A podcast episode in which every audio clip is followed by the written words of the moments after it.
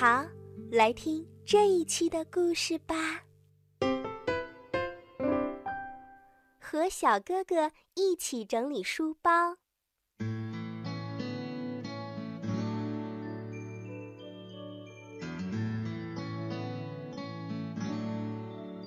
小哥哥拍了拍自己的脑门儿，现在他又可以说话啦。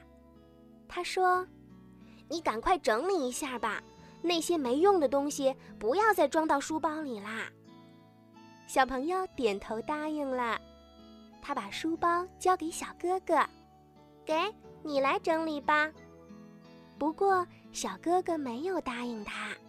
小哥哥告诉小朋友：“这是你自己的事情。”所以你要自己做。小朋友还是点头答应，不过刚一答应呀，他就后悔了。他不知道应该怎么弄才好。他问小哥哥：“是把东西重新再装回去吗？”小哥哥只好教小朋友如何整理书包。他们一起做的第一件事就是把用不着的东西挑出来。比如说脱水红枣，比如沾了一层灰尘的棒棒糖，比如巧克力包装袋和饼干包装袋，再比如那三块石头。接下来，小哥哥指挥小朋友做了第二件事，那就是把文具盒的盖子找回来。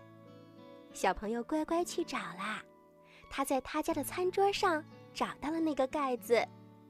然后，小哥哥就叫小朋友把卷笔刀、油画棒全都放到文具盒里，而且呢，还要把盖子盖得严严实实的，再放到书包里。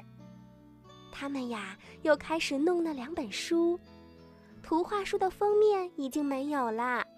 小哥哥说：“等有空的时候，我来帮你做一个新的封面，粘上去。”不过现在小哥哥可没有空，于是他又多嘱咐了一句：“书本你要轻拿轻放，你可不要再把书印弄掉了。”小朋友赶快点了点头。小哥哥说的话呀，他都要记在心里。小哥哥指了指描红书：“来，我们一块儿把卷边弄平整吧。”小哥哥从第一页开始，把卷边一个一个打开，再用小夹子把它们固定住。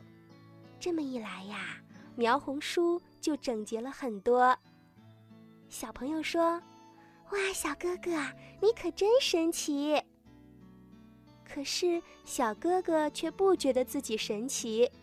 小哥哥说：“只要你稍微认真一些对待自己的物品。”它们就会变得很漂亮啦。小朋友想到他的塑料珠子、弹力球和指甲油还散放在桌子上呢，他指了指说：“这该怎么办？”小哥哥送给他一个塑料袋，请你把玩具都装到这里边。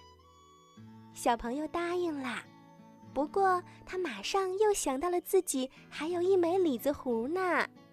小朋友举着李子核给小哥哥看，小哥哥，这枚李子核。小哥哥并不想看长了细毛的李子核，他说：“你赶快丢掉吧，这样的东西可不好玩儿。”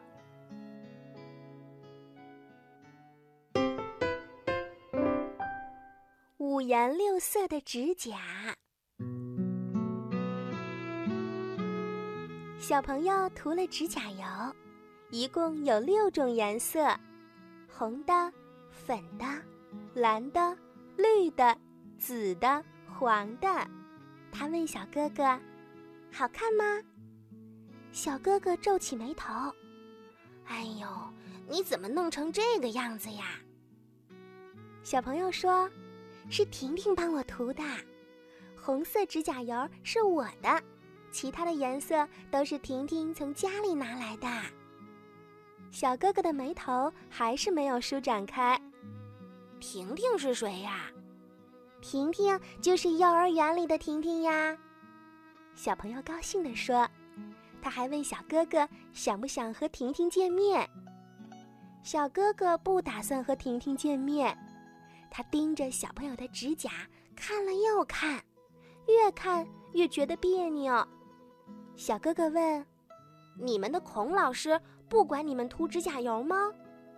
小朋友摇了摇头，他也不知道孔老师管不管这个。他们是趁着孔老师去厕所的时候偷偷涂的。小哥哥说：“我觉得。”最好还是不要这么做，检查个人卫生的时候肯定不会过关的。小朋友想了很多的好主意，他说：“到时候我们会把手藏在衣兜里。”他呀，请小哥哥放心，这样的好主意真棒。可是小哥哥能放心吗？他看到小朋友正在吮手指，就大声地说。嘿，你这么做容易中毒。小哥哥把他在科学课上学到的知识说给小朋友听。原来指甲油是化学溶剂和染料做成的。吮指头和拿食物的时候，指甲油里的毒素很容易通过嘴巴进入体内，对身体造成不好的影响。小哥哥还瞪着眼睛问他。难道你想把毒吃到自己的肚子里吗？小朋友听了小哥哥的话，立刻紧张了起来。他吵着闹着说他不想吃毒，更不想中毒。他马上就让妈妈想办法把指甲油给弄掉了。